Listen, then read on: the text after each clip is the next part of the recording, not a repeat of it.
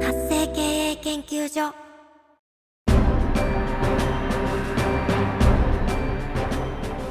主婦やママさんのための独立企業の知恵袋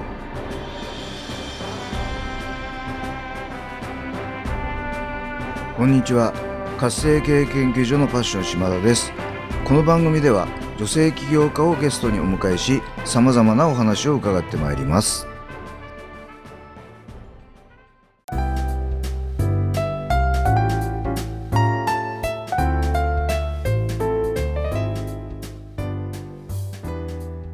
皆さんこんにちは今回のゲストはプロフェッショナルコーチの実方晴美さんをお迎えしてお話を伺ってまいります晴美さんこんにちはこんにちは。はいようこそこの番組にお越しいただきました今回はよろしくお願いいたしまおす願いしま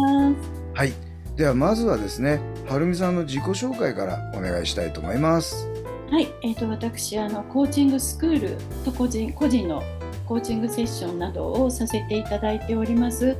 プロコーチです。はえいー2005年から副業でやっておりますので、2006年に独立なので18年ぐらいになります。すごいですねあの18年前っていうと今でさえコーチングってよく聞く言葉ですけど当時はあまり耳にしなかったと思うんですよねそうですね。まだ何ですかそれって皆さんに言われました。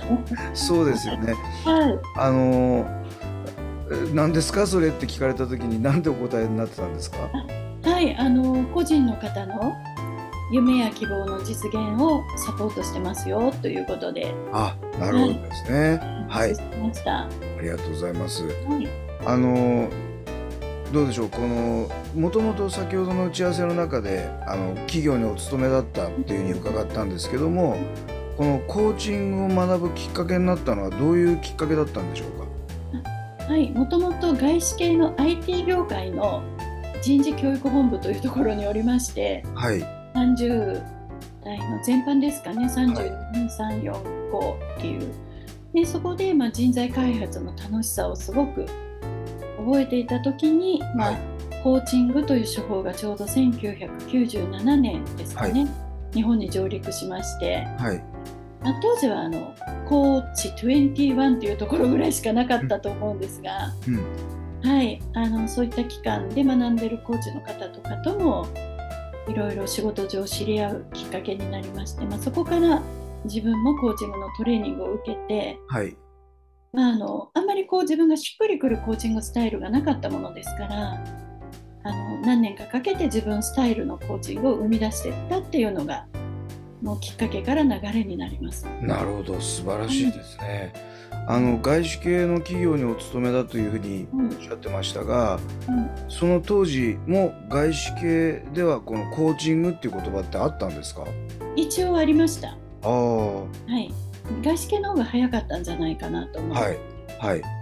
で、えー、とそこではじゃあ、まあ、会社の中ではもう当たり前にコーチングみたいな手法が取られてた感じなんですかえっとはいあのマネジメント研修には導入してました。ああはいなるほどですね。あのもともとその人材開発にこう興味を持たれてこうコーチングを始めることになったっていうことなんですけどもそれが今、えー、と18年とおっしゃいましたかねすごいですねあの相当な数の方にはい。教えてきたんじゃないかと思うんですけどもそうですね。はいまあまあうちはスクールベースであとは個人セッション等々ですけど、はいあ延べはやっぱ2000何百人かで、わあと個人セッション数はもう1万セッション超えてると思います。あすごいですいえいね、えいえでもはい個人事業ですから、あのはいはいマイペースでやっております。あありがとうございますはあのまあ最近よくそのコーチングっていう言葉が本当逆に耳にするようになったんですけども、えーあの実家はるみさんのですねこのコーチングを学ぶとどんなものが手に入れられるんですか、い、はい、まあ本当にねあの幹細胞技術と一緒であらゆるものに機能してしまうのではい一言で言うのがちょっと難しいんですが、はいまあ、一番は自分の中から答えを引き出してくるっていうのがコーチングなのではいその強みとか使命とかうんまあ、自分の中に眠るキャッシュポイントとかはいあらゆる可能性を引き出してくるっていうのが一番の強みだと思います。なるほどですねはい、あのこれ本当にコーチング受けると不思議なことにいろんなことが起こってくるんですけどええこのプロにお聞きしたいんですがななぜ自分、まあ、いわゆるセルフコーチングってなかなか難しいと思うんですけどもはい、このどうしてセルフコーチングが難しいんでしょうかね。ああそうですねまあやはりあの思考パターンが自分の中のパターン化されているんですよね。はいでその思考、まあ、しコーチングって傾聴と質問なのではい内部対話がセルフコーチングになるんですがはい同じパターンの内部対話を繰り返すんだと思います。ああそうですよね。でその内部対話の常識を破るのが、まあ、プロのうんコーチとか私とかがこう関わった時にうんいろんな角度で質問していきますので傾聴をもとに、うん、それで新たな視点が出てくるしあうちは心の法則をベースとしたコーチングをやっているのではい普通のコーチングスクールの方では教えないようなうんいろんな違った角度からの質問力っていうのもやっているのでそこがやはり深いレベルではいライフミッションを見つけていくっていう時に非常に効果的なんではないかなと思います。なるほどですね。はいあのコーチングってなんとなく難しそうなんですけどもこれ、うんえー何日間で教われるんでしたっけえはい、あのベーシックコースは5日間はいであのアドバンスコースを入れた、まあ、フルコースが11日間朝から晩までっていう感じで、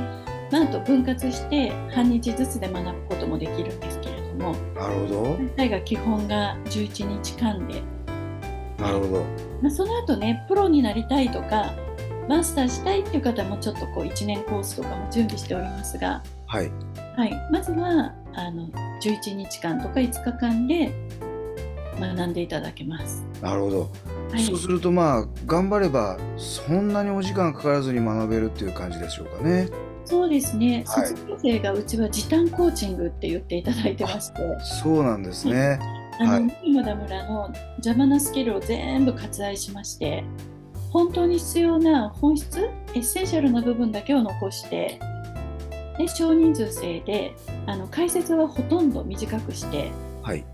実践のワークの時間を取り入れてその場で全部修正していきますので、はいはい、あの一番効率的に学べるとは言っていただいております。なるほどですねはい、ありがとうございますありがとうございます。はいでははるみさんがこのコーチングのお仕事をするためのミッション、使命を教えていただきたいんですけどもはい、もう使命はですね、すべての人が生まれてくるときに使命を持って生まれてきているので、はいその使命を見つけて、その使命を仕事にしていただくっていうのがミッションです。ははいい、あのーねなよくそういう言葉を聞くんですけどうん、その全ての人がミッション使命を持って生きてく生まれてくるっていうのは具体的にはどういうことなんでしょうかはい、具体的には私であれば、なんか偶然コーチング力があの備わった添付の資質の中にあったようで、はいはい、あのスラスラとコーチングが今ではね、最初は苦労しましたけど、はいできるようになって、まあ、数々の方にありがたいことに、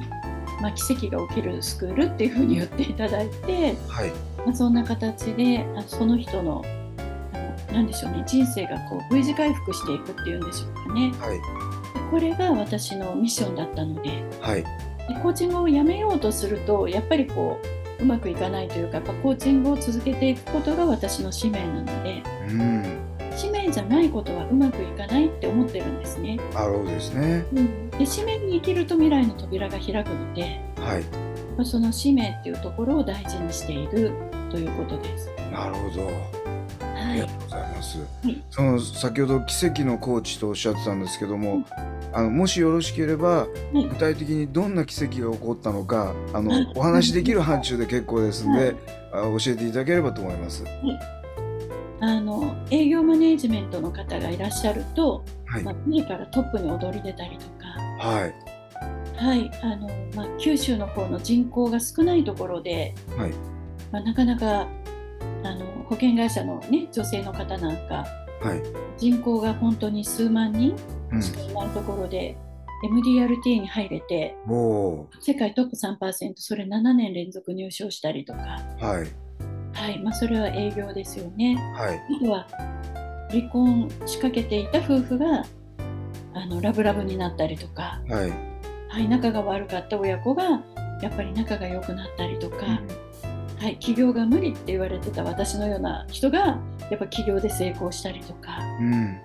もうあのたくさんありますあの3ヶ月で永遠の伴侶と出会って結婚してしまったりとかなるほどはいいろいろ あります。素晴らしいですねはいこれはひまあ一言では難しいかもしれませんがそのコーチングを学ぶと何が変わるんでしょうかそうですねまあ心の法則コーチングと言ってまして、はいコーチングスキルだとあんまりそんなに人生って変化って起こらないと思うんですねはい恐縮ながら、はい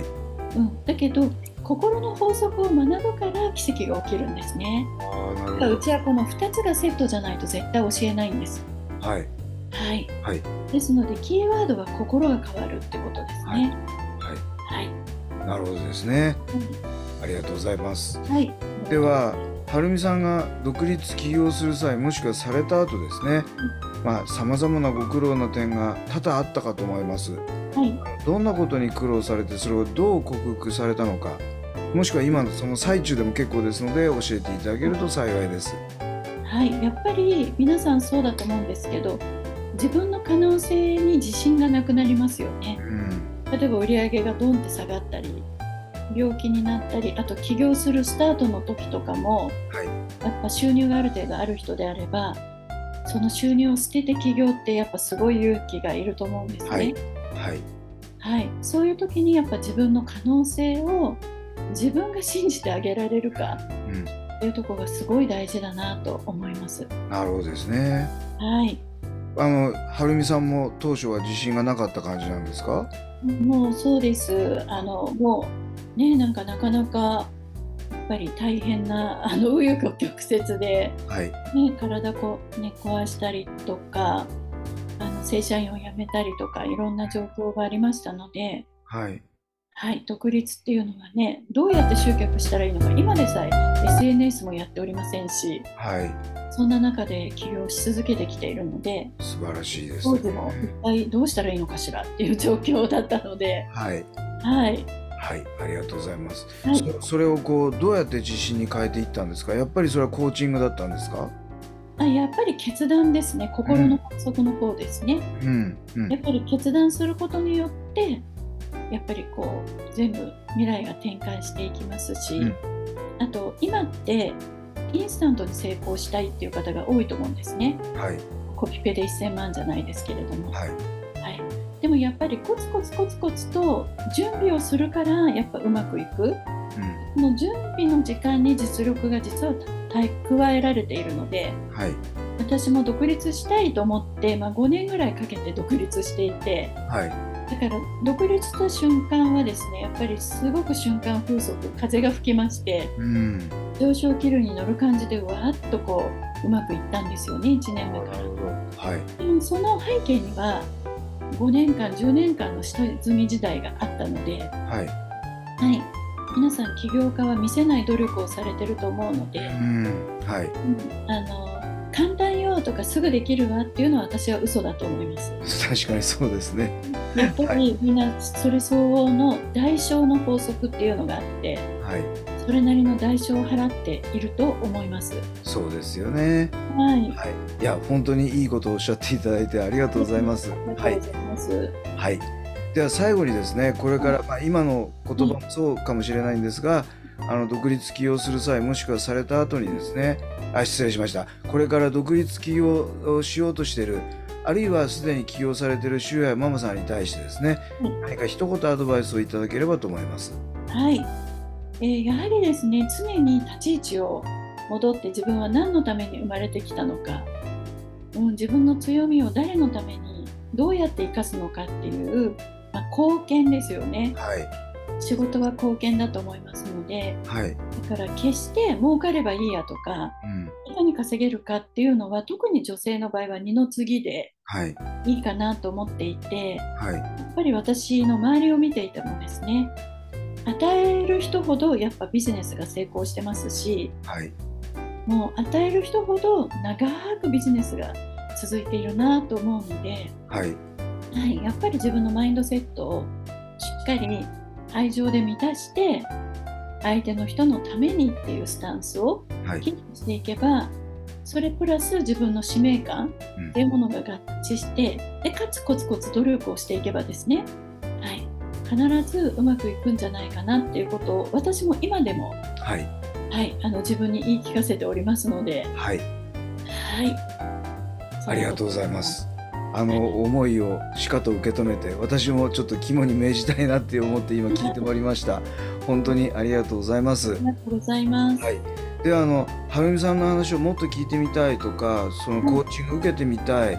えーそういう方々がですね、えー、はるみさんとアクセスするためにはどうしたらよろしいでしょうかはい、あの心の法則コーチングとエンジェルコーチングは商標登録を取っておりますので、はいはい、心の法則コーチング実方はるみで一発で出ると思います。はい Google でですね。はいでホームページからアクセスしていただいてお問い合わせっていうところから、はい、あの島田さんの